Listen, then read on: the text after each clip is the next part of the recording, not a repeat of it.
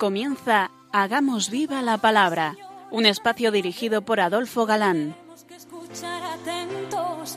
En tu palabra, Jesús, está el mensaje, el del amor, el de andar despiertos. Cuando no tenga sentido la tristeza, en nuestra historia andemos como ciegos. En tu palabra hallaremos la fuerza que nos levante y llene de sosiego.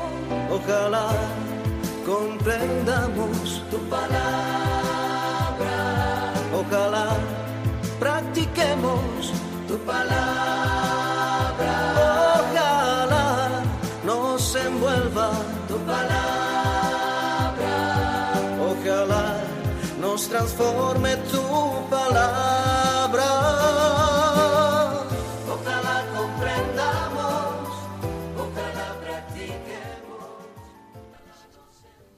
Hola amigos, un día más nos acercamos a la palabra de Dios que como sabemos es viva y eficaz, fieles a nuestra cita quincenal con todos vosotros. Aquí estamos de nuevo Ana, Adolfo, y Marta dispuestos a pasar este tiempo en vuestra compañía. Bienvenidos a nuestro programa Hagamos viva la palabra. Seguimos analizando el Evangelio según San Mateo.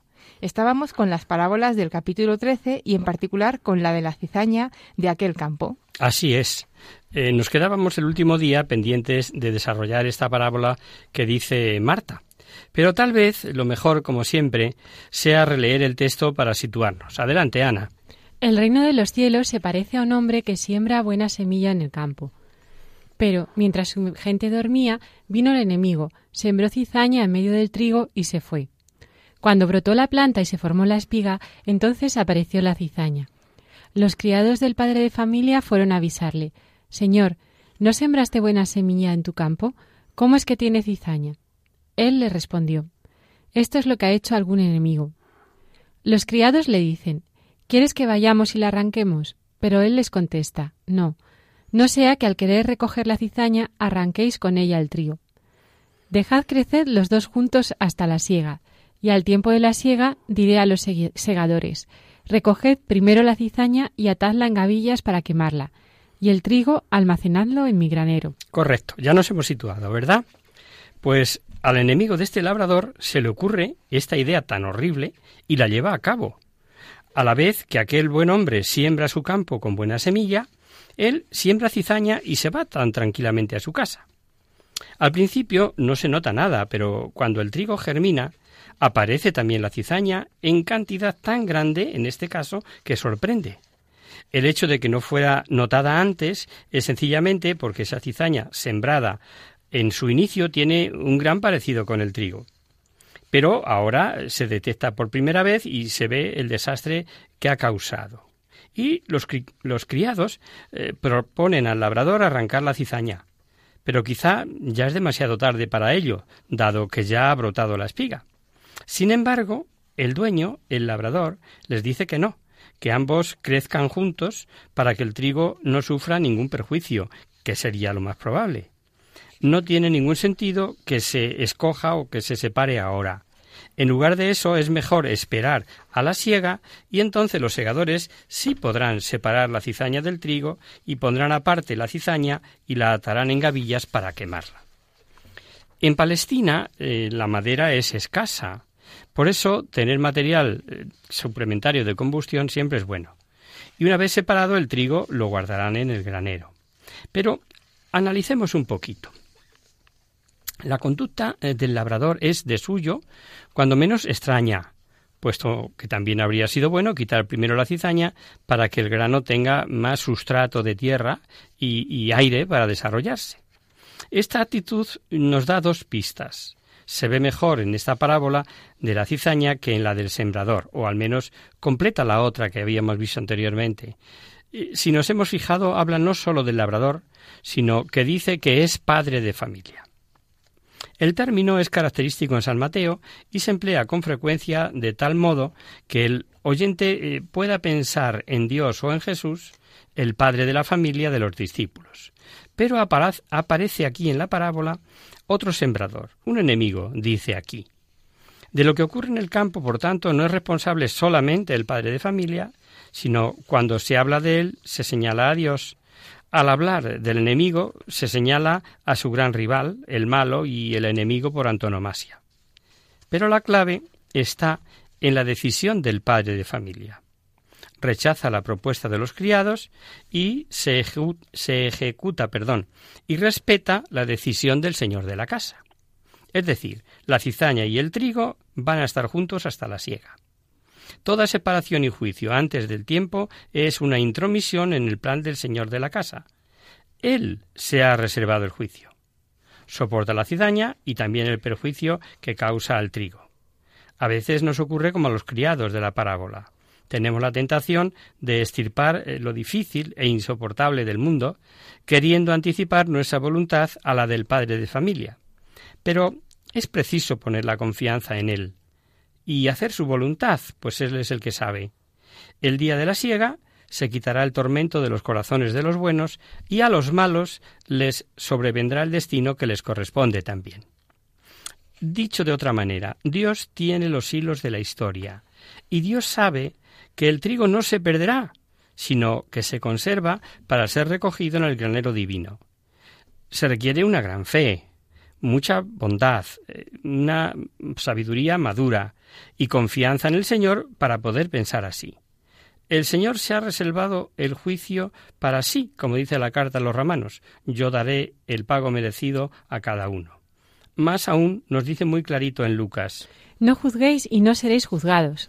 Sigue San Mateo en este capítulo 13 poniendo ejemplos mediante parábolas muy ilustrativas y observaréis cómo buen judío, eludiendo pronunciar el nombre de Dios y para hablar de su reino, dirá siempre reino de los cielos en lugar del reino de Dios. Les propuso esta otra parábola. El reino de los cielos se parece a un grano de mostaza que un hombre tomó y sembró en su campo. Con ser esta la más pequeña de todas las semillas, cuando crece es la mayor de las hortalizas, y se convierte en árbol, de modo que los pájaros del cielo pueden venir y anidar en sus ramas. En Palestina es corriente esta planta. Y el grano de mostaza, no sé si lo habréis visto alguna vez, es eh, pues como una cabeza de alfiler, del diámetro de una cabeza de alfiler. Es más, la más pequeña de las semillas, dice el, Evangelio. Y creo que es cierto, ¿eh? literalmente cierto. Pero el arbusto desarrollado de la mostaza crece rápidamente hasta una altura de dos o tres metros. Es visible desde lejos y desde luego pueden anidar allí los pájaros. Es verdad que no se convierte en un árbol tal como lo entendemos, como se dice en la parábola. Pero aquí hay otra imagen que viene en el Antiguo Testamento, la imagen del árbol universal. Así dice el Señor Dios. Yo mismo tomaré de la cumbre del cedro, de sus ramas más altas, yo arrancaré un tierno ramo. Lo plantaré sobre una montaña muy elevada. Sobre un monte elevado de Israel lo plantaré. Echará ramas y dará frutos. Se convertirá en un magnífico cedro. Todos los pájaros habitarán a la sombra de sus ramas. El profeta menciona la antigua imagen del árbol universal, el vetusto símbolo de la fertilidad, de la vida y de la estabilidad. El mismo Dios plantará el nuevo, el árbol, en el tiempo futuro.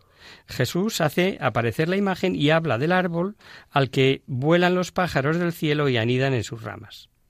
Así sucederá al fin con la obra de Dios, que empieza humildemente como una insignificante semilla. Y poniendo la mirada en este tiempo futuro, el seguidor suyo soporta con alegría el tiempo presente sabe que los pequeños principios actuales y las sencillas señales no pueden compararse con la obra final. El discípulo confía en Dios enteramente y sin reserva.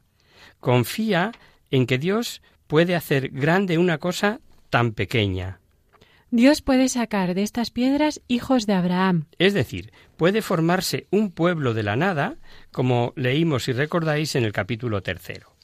Dios tiene modos de medir muy diferentes a los nuestros. Lo pequeño e insignificante es ante Él grande, y lo que tienen por grande los hombres ante Él es frecuentemente pobre, y muchas veces desechable. En la parábola resuena además otro pensamiento, el del crecimiento. No sólo aparece gráficamente la relación entre la pequeña semilla y el gran árbol, sino también el dinamismo del reino de Dios, en constante crecimiento y progreso, siempre encaminado a su objetivo final. Dios eh, conduce los acontecimientos hasta ese objetivo.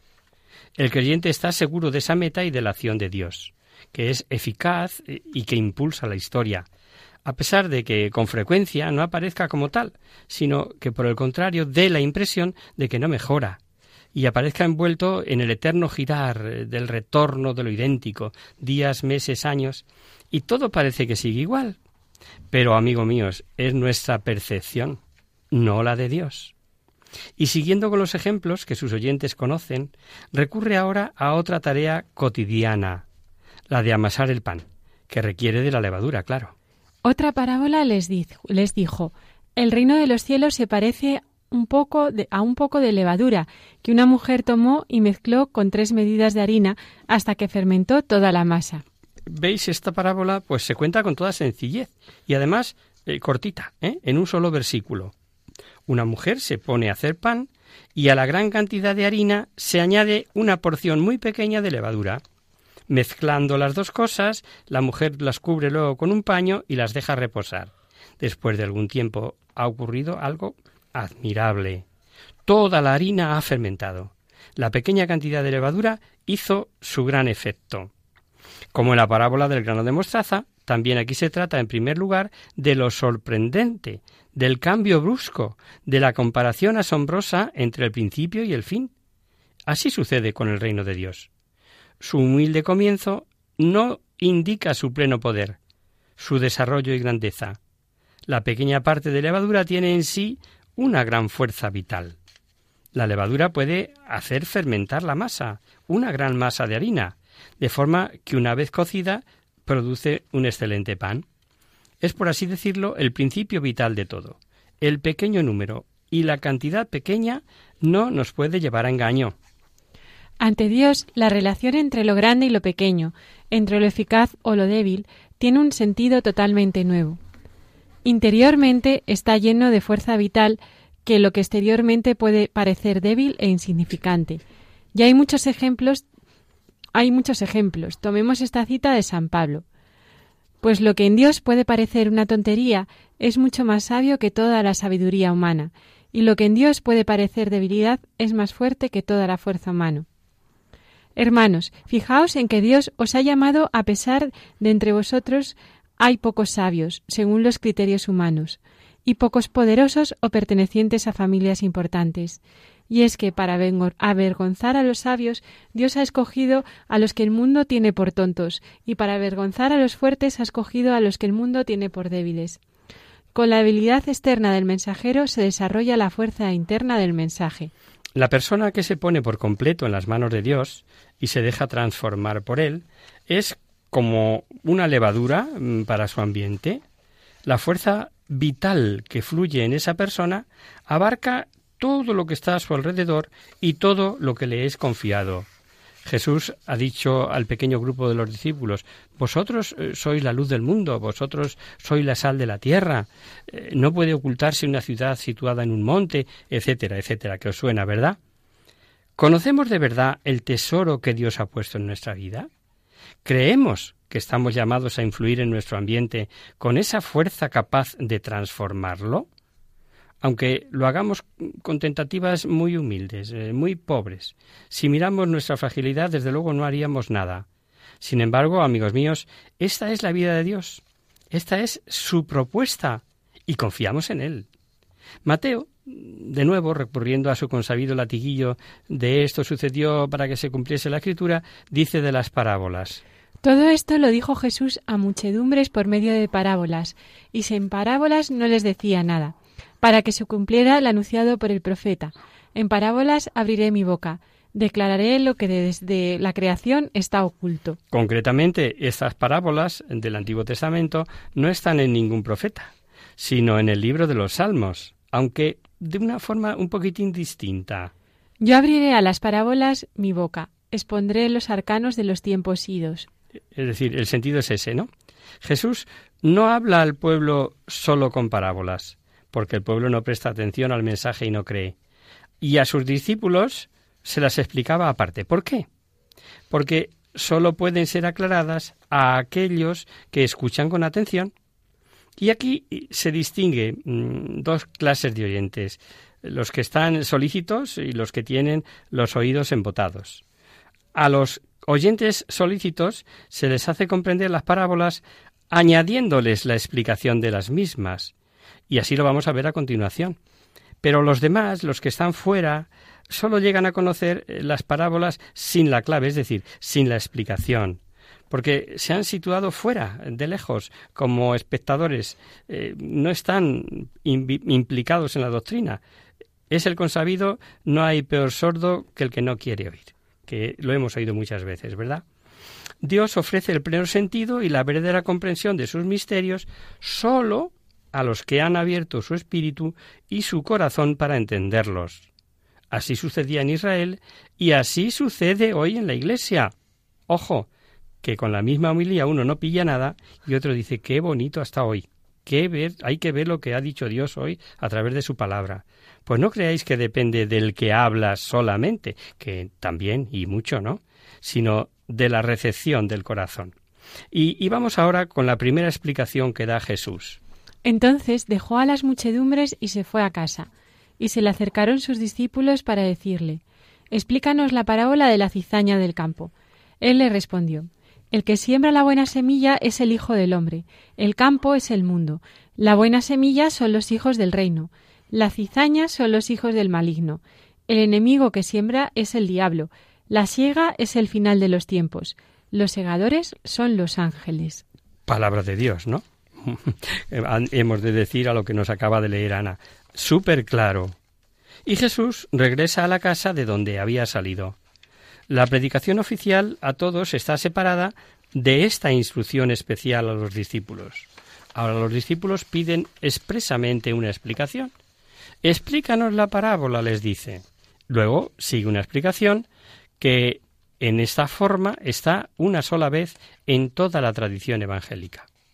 El Hijo del Hombre es sembrador, el campo es el mundo, la buena semilla son los hijos del reino, la cizaña son los hijos del enemigo, el diablo, las ciegas al final de los tiempos y los segadores los ángeles. Nos ha quedado claro, ¿verdad? En esta enumeración ya se ve que apunta directamente al fin de los tiempos, es decir, al reino consumado. Aquí se propone de una siega futura, de la muerte definitiva de la cizaña y del trigo, del final de todas las cosechas, por así decirlo. Vamos a hacer ahora una pequeñita pausa musical, si os parece.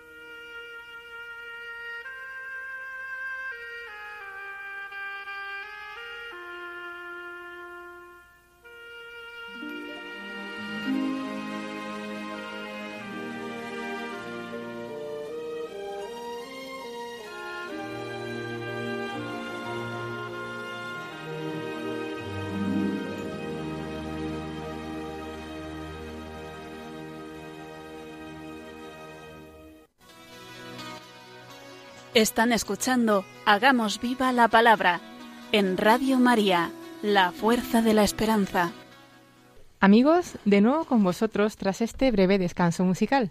Os recordamos, queridos oyentes, que sintonicéis el programa Hagamos viva la palabra. Si queréis contactar con nosotros vía correo postal, lo podéis hacer a Radio María, Paseo Lanceros, número 2, primera planta, 28024 de Madrid. Y si preferís el correo electrónico, hagamos viva la palabra arroba radiomaria.es. Para los que se acaban de incorporar, decirles que estamos analizando en este curso el Evangelio según San Mateo. Y en la explicación de la parábola de la cizaña y el trigo, decíamos antes del descanso que se descubre el drama del juicio final. Hacia ahí apunta, ¿no? Este drama induce a encuadrar a las personas en esos dos grupos que señala la parábola. ¿Somos trigo o somos cizaña? La respuesta es que militamos en el campo 1 o en el campo 2, ¿o no? Efectivamente. Indudablemente caminamos hacia el juicio definitivo, hacia el que todos nos dirigimos, pero no hay por qué temer. Quien domina el mundo y en todas partes arroja su semilla es el Hijo del Hombre, es el Señor del tiempo actual, el Señor del mundo, el Señor de las comunidades, de las naciones. El campo que nos ha dicho Cristo que es el mundo, simplemente, del Señor procede toda la buena semilla, y esos son los hijos del reino, los que están llamados a Él, los que han seguido este llamamiento de Jesús por propia decisión. Pero cuidado, no vayamos a pensar que somos trigo y nos quedemos tan frescos, a la vez pretender destruir, sembrar discordia, causar confusión, seducir, incluso mm, lo más grave, poder llevar a otros al pecado o a la apostasía. No podemos catalogar si algunos miembros son enteramente malos y ya no son capaces de conversión, o si solo se han convertido temporalmente en el instrumento del maligno.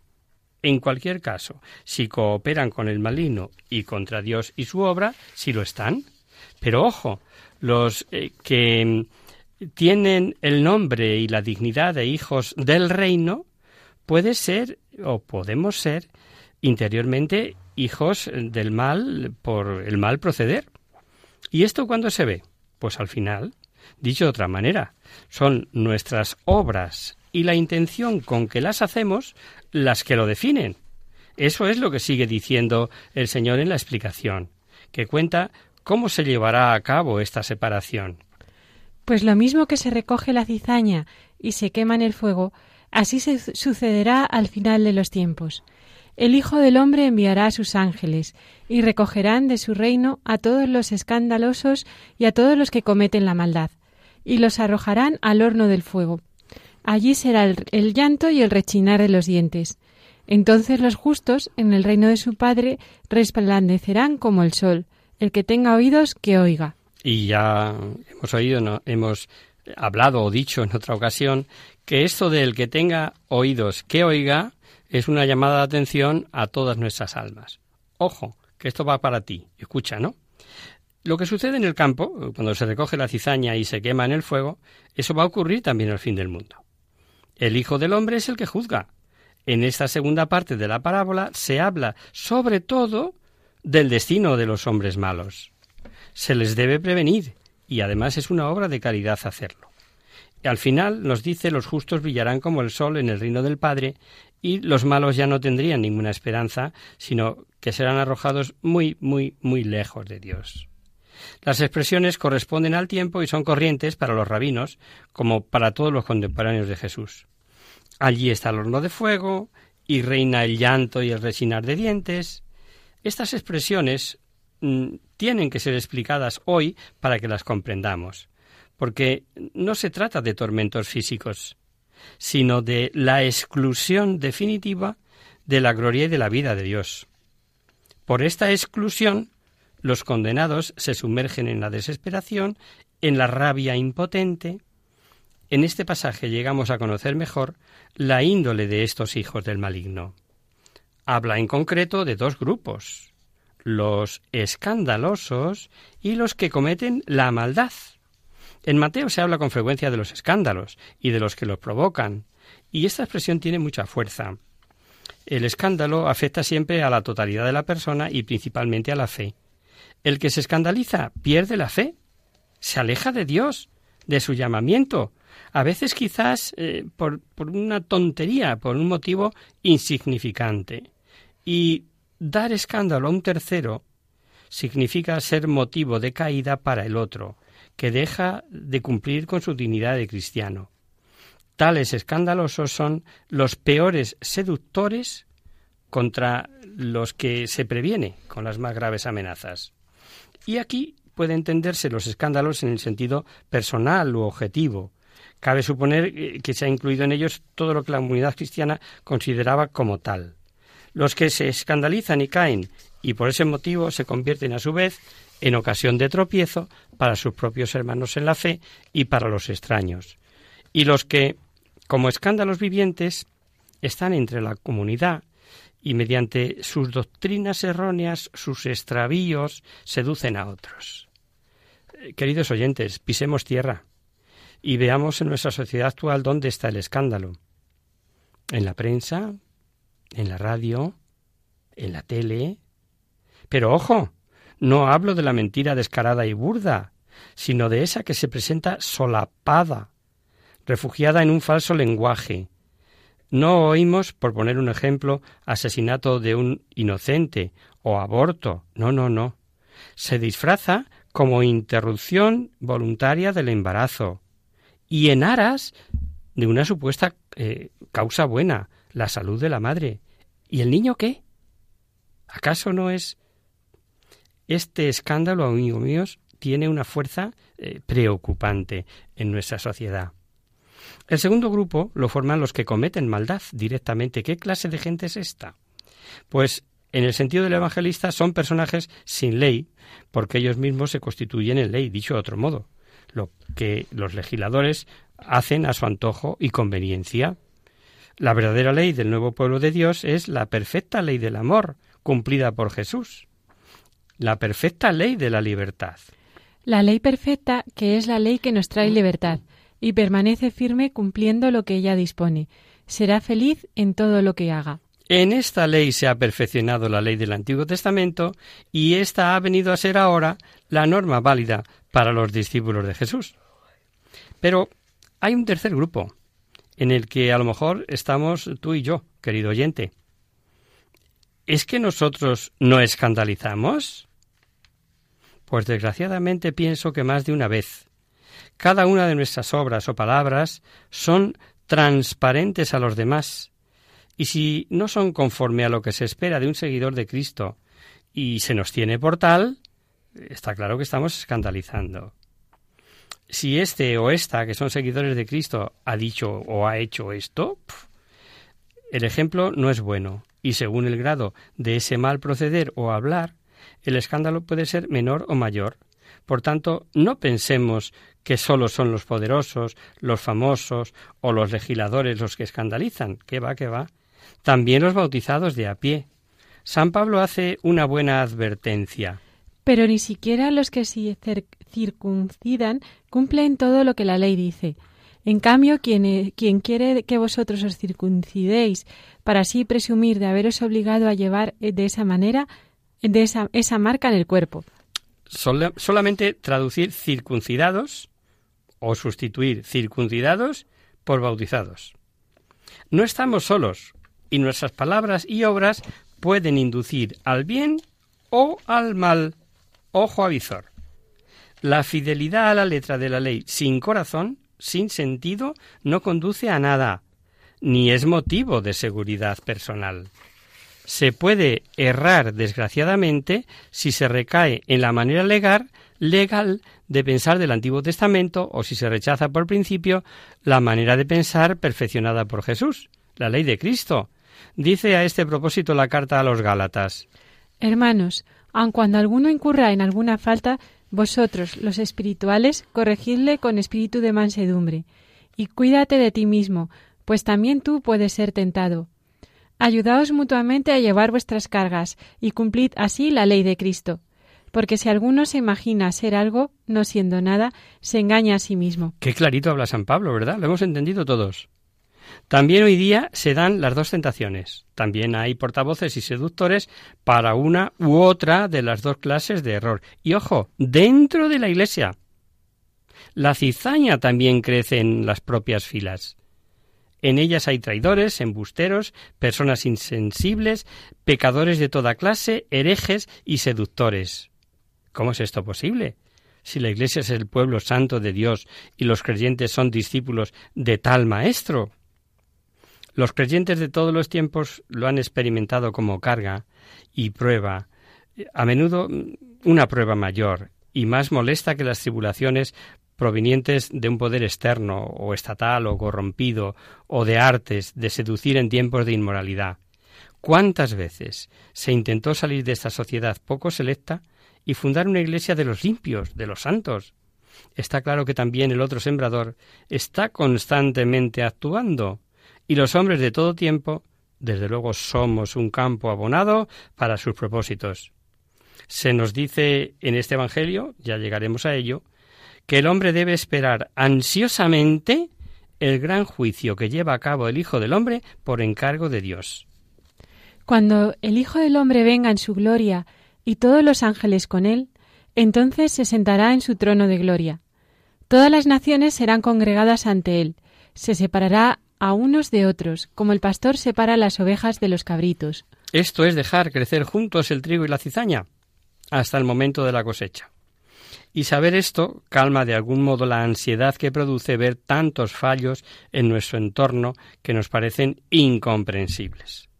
Jesús, siguiendo con sus ejemplos para la enseñanza acerca del reino, nos obsequia ahora con la parábola del tesoro escondido. El reino de los cielos se parece a un tesoro escondido en el campo.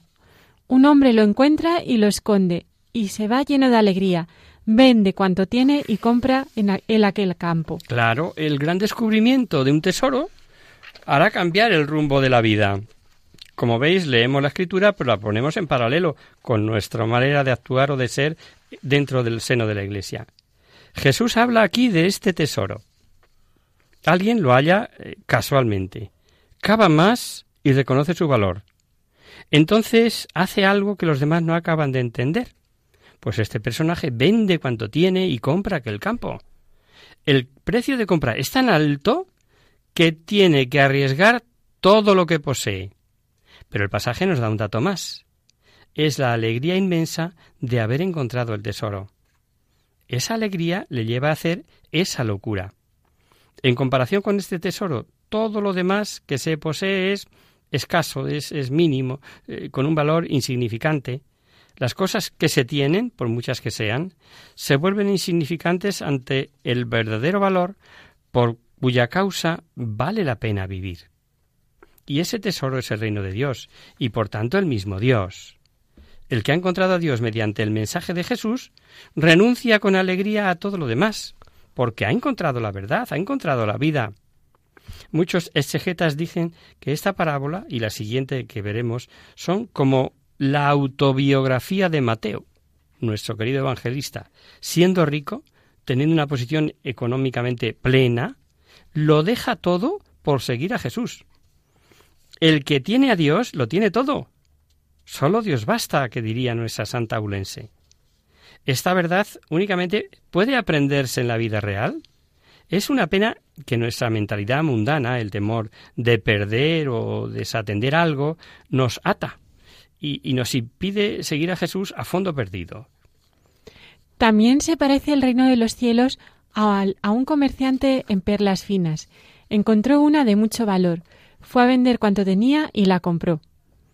Esta breve parábola, junta con la anterior, forma una doble parábola y mm, va sobre el mismo tema. La palabra perla no solo habla de algo de un altísimo valor, sino también de una belleza inmaculada. El reino de Dios no solamente es el más excelso, el de más excelso valor, para entendernos, sino también el más bello y perfecto que se pueda conseguir. Con respecto a la parábola del tesoro hay una novedad, y es que se trata de un hombre que se dedica, dice, a buscar perlas finas. En el tesoro del campo se podía pensar en una persona que lo haya casualmente y luego saca las consecuencias. Así también muchos pueden haber encontrado a Jesús sin tener el afán ni la intención de encontrar el, de encontrar el tesoro, sin de encontrarle a él. Pero fueron dominados por él. Aquí, en esta segunda parábola, se podría pensar en alguien que busca la verdad, como Nicodemo, por ejemplo, que viene a Jesús de noche. Pues aquí no, aquí se habla de un gran comerciante que trafica en joyas. Nunca ha encontrado una perla tan preciosa y tan fina y sin más se va a vender cuanto tiene, todo el inventario de su negocio para adquirir esta perla. Por su experiencia sabe que la perla recompensa la inversión. El corazón del hombre se queda intranquilo hasta que la ha encontrado. Pero cuando la ha encontrado, está dispuesto a entregarlo todo por causa de ese único objetivo valioso. ¿Qué inversión se exige? ¿Qué exigencia tan profunda? Jesús no la suaviza en nada pero también nos enseña el atractivo y la alegría que produce el hallazgo de esa valiosa salvación. Aplicación para nuestras vidas. Cuando lo hemos encontrado, hemos de procurar permanecer con la inigualable alegría inicial del descubrimiento. Cuando nos dedicamos a la búsqueda, no podemos descansar hasta haber encontrado lo que buscábamos. Hasta aquí, queridos amigos, nuestra emisión de Mateo de hoy.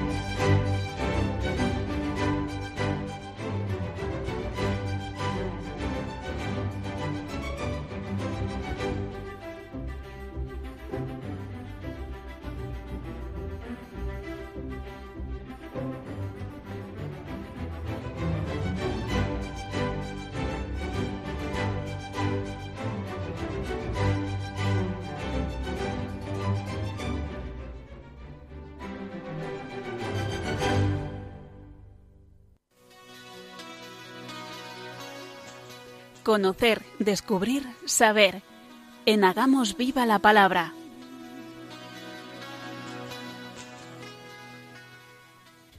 Damos paso ahora a nuestro espacio de conocer, descubrir, saber, dedicado, como sabéis, a responder a vuestras consultas o dudas sobre cualquier tema histórico o actual que afecte a nuestra vida cristiana. El último día contestábamos a la consulta de Encarna sobre el Sagrado Corazón de Jesús que decía así. Hace poco he visitado el Cerro de los Ángeles, pues en mi familia siempre ha habido mucha devoción al corazón de Jesús, y no quería dejar pasar este año en el que celebramos su centenario sin hacer una visita. Mientras paseaba por la inmensa esplanada de entrada, oí un comentario de unos turistas, digo turistas y no peregrinos, que me entristeció. Comentaban que les parecía increíble que en el siglo XXI se adorara una víscera, que les parecía un rito más supersticioso que religioso. Estuve a punto de acercarme a hablar con ellos, pero tampoco sabía qué decirles. ¿Me podríais ayudar? Si me vuelvo a ver en la misma situación, no me gustaría tenerme que quedar callada. Un saludo, Encarna.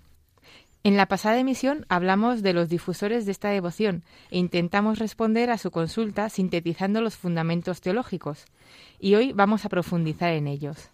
Así es. El último día comentábamos que la objeción que nos plantea nuestra amiga Encarna se puede encontrar en la corriente naturalista que hace referencia al cuerpo físico, material, y que sostiene que no tiene sentido adorar a una víscera, a una parte del cuerpo, como es el corazón en este caso.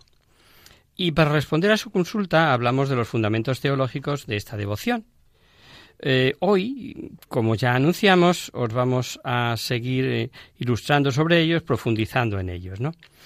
La Iglesia siempre ha fomentado el culto al Sagrado Corazón de Jesús y celebra su fiesta litúrgica desde hace más de 150 años. Y la fuente de esta devoción y su raíz evangélica se explican en varias encíclicas papales. Anum Sacrum, escrita por León XIII en 1899, año en el que se consagró el género humano al corazón de Jesús. Miserentissimus Redentor, escrita por Pío IX en 1928 y que se centra especialmente en la necesidad de expiación por las ofensas al corazón de Jesús. Sumi Pontificatus, que fue la primera encíclica de Pío XII, escrita en 1939, coincidiendo con el comienzo de la Segunda Guerra Mundial.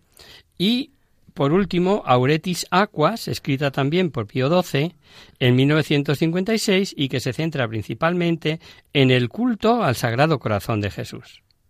En esta última es en la que nos vamos a apoyar, puesto que es la más reciente, para hablar de los principios doctrinales.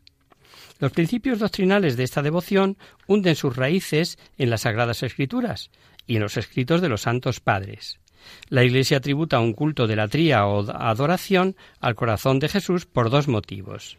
El corazón de Cristo es la parte más noble de su naturaleza humana y está unido hipostáticamente a su persona. Por lo tanto, debe recibir el mismo culto de adoración que Jesucristo.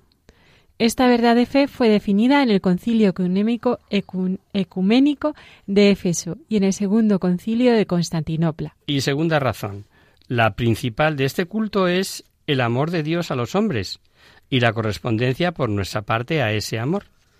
Y el corazón de Cristo es el símbolo de su amor a todos los hombres y es, ante todo, símbolo del divino amor que habita en la Santísima Trinidad y que une al Padre con el Hijo y con el Espíritu Santo.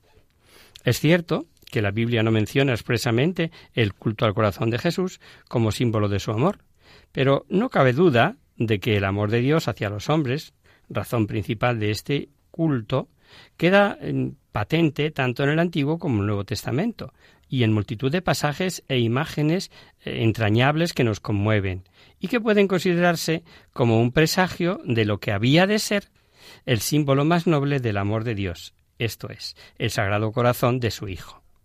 Vamos a ver algunos de estos pasajes, empezando por el Antiguo Testamento y en concreto por la alianza establecida entre Dios y el pueblo elegido. La razón que movía al pueblo de Israel a obedecer a Dios no era el temor al castigo divino, sino más bien el amor. ¿Recordáis cuál era el primer mandamiento para los judíos? Escucha Israel, el Señor nuestro Dios es el único Señor. Amarás al Señor tu Dios con todo tu corazón, con toda tu alma, con toda tu mente y con todas tus fuerzas. El profeta que más claramente expresa el constante amor de Dios hacia su pueblo es Oseas. Sus escritos destacan por la profundidad de conceptos unido a un lenguaje conciso, preciso. Oseas describe el amor de Dios a su pueblo como un amor justo y servicial. Cuando Israel era niño yo le amé y de Egipto llamó a mi hijo. Yo enseñé a Efraín a caminar, tomándole por los brazos. Los conducía con cuerdas de humanidad, con lazos de amor, y era para ellos como el que alza a un niño contra su mejilla. Me inclinaba hacia él y le daba de comer. Este precioso antropomorfismo ya lo hemos leído otras veces, es entrañable, ¿no? Y expresiones semejantes eh, tiene también el profeta Isaías, al plasmar las palabras de Dios a la ciudad de Sión.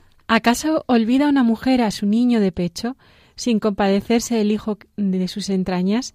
Pues aunque esas llegasen a olvidar, yo no te olvido. Míralo, en las, en las palmas de mis manos te tengo tatuada. Tus muros están ante mí perpetuamente. Conmovedoras son las descripciones del Cantar de los Cantares, que compara los lazos de amor entre Dios y el pueblo elegido, el pueblo que él se eligió, con el de dos amantes esposos. Como el lirio entre los cardos, así mi amada entre las mozas. Yo soy para mi amado y mi amado es para mí. Ya veis, queridos oyentes, el amor de Dios es tan tierno, tan indulgente, aunque se indigna por las repetidas infidelidades de su pueblo, nunca llega a repudiarlo totalmente. Vamos a ver ahora unas cuantas citas del Nuevo Testamento que nos muestra claramente que la antigua alianza con el pueblo elegido fue tan solo una prefiguración, una figura de la nueva alianza entre Dios y la humanidad establecida por Jesucristo, y que nos ha hecho merecedores de la gracia divina. San Juan lo explica así. De su plenitud todos nosotros recibimos gracia por gracia, porque la ley fue dada por Moisés, mas la gracia y la verdad por Jesucristo han venido. San Pablo intenta describir el amor de Dios a la humanidad, deseando que aniden los corazones de todos los hombres. Así escribía a los Efesios. Que Cristo habite por la fe en vuestros corazones, para que arraigados y cimentados en el amor, podáis comprender con todos los santos cuál es la anchura, la longitud, la altura y la profundidad, y conocer el amor de Cristo, que excede a todo conocimiento, para que os vayáis llenando hasta el total plenitud de Dios. Para que podamos comprender eh, cuál es la anchura y la longitud y la altura y la profundidad del amor de Cristo a su Padre y a todos los hombres, hay que saber eh, cuál es la diferencia entre el amor de Dios al pueblo elegido y el amor de Cristo a toda la humanidad judíos y gentiles. El amor a Dios al pueblo hebreo es de índole puramente espiritual. En cambio, el amor, que brota del Nuevo Testamento, comprende no sólo la calidad divina, sino también los afectos humanos. El amor de Jesucristo no fue únicamente espiritual, como es propio de Dios, propio de Dios Espíritu, sino que fue también un amor sensible. Jesús estuvo sujeto a sentimientos y afectos humanos amor, alegría, tristeza, temor, ira. Y así lo manifestaba con la expresión de su mirada, sus palabras, sus actos.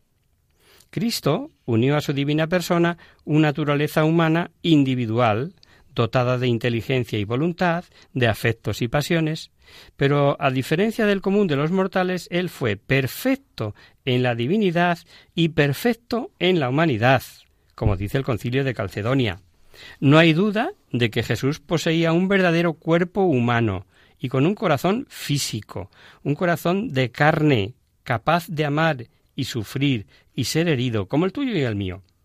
Y el corazón de Cristo, unido hipostáticamente a su persona, palpitó de amor y de todo tipo de sentimientos, pero siempre en armonía con el amor divino que une a la Santísima Trinidad.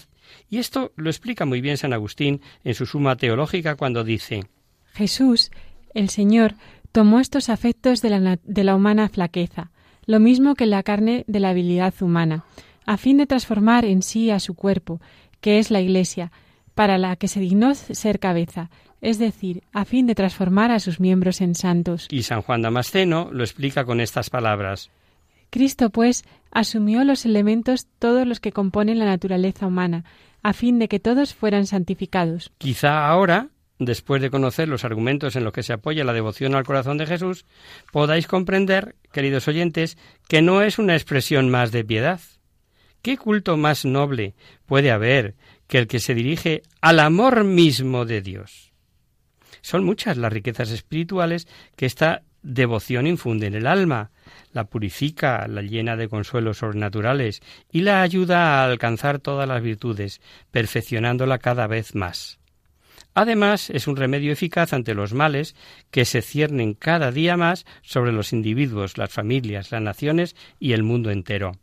El Papa León XIII, a finales del siglo XIX, y cuando han profundizado eh, las raíces del demonio en el mundo desde entonces, cuánto han profundizado, perdón, cuánto han profundizado, basta echar una mirada en derredor, pues decía, eh, dirigiéndose a los cristianos con estas palabras que se pueden aplicar a nuestros días. Ved hoy ante vuestros ojos un segundo estandarte consolador y divino, el Sacratísimo Corazón de Jesús, que brilla con refulgente esplendor entre las llamas. En él hay que poner toda nuestra confianza, a él hay que suplicar, y de él hay que esperar nuestra salvación. Y animaba a todos los cristianos a considerar la devoción al corazón de Jesús como bandera y manantial de unidad, de salvación y de paz. León XIII explicaba además que esta devoción no pretende eclipsar otras formas de piedad, como la adoración a la cruz de Cristo o al Santísimo Sacramento del altar, sino que las complementa. Léenoslo, Ana. Ninguno comprenderá bien a Jesucristo crucificado si no penetra en los arcanos de su corazón.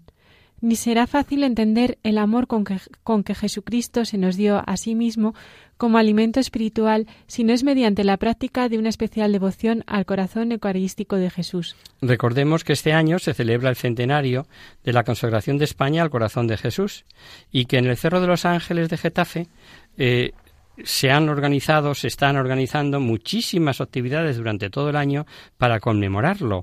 Os animamos a que os acerquéis hasta allí. Nosotros nos despedimos por hoy. Eh, esperamos que este mini espacio os haya ayudado a conocer mejor esta devoción y que sea un impulso para ponerla en práctica o para perseverar en ella.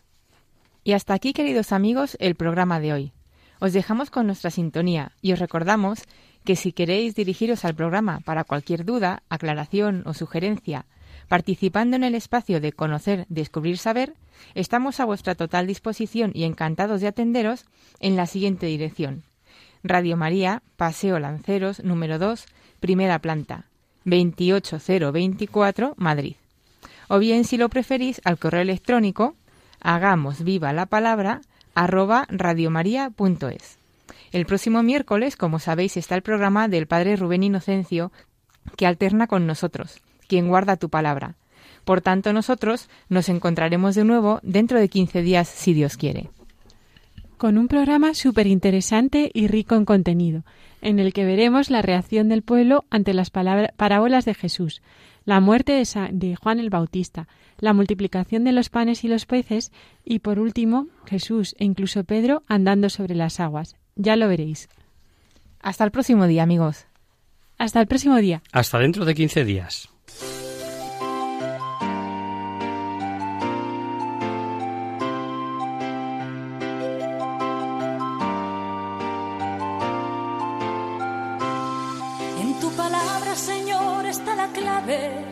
Solo tenemos que escuchar atentos. En tu palabra, Jesús, está el mensaje, el del amor, el de andar despierto. Así concluye Hagamos viva la palabra con Adolfo Galán. Andemos como ciegos, en tu palabra y haremos la fuerza que nos levante y llene de sosiego.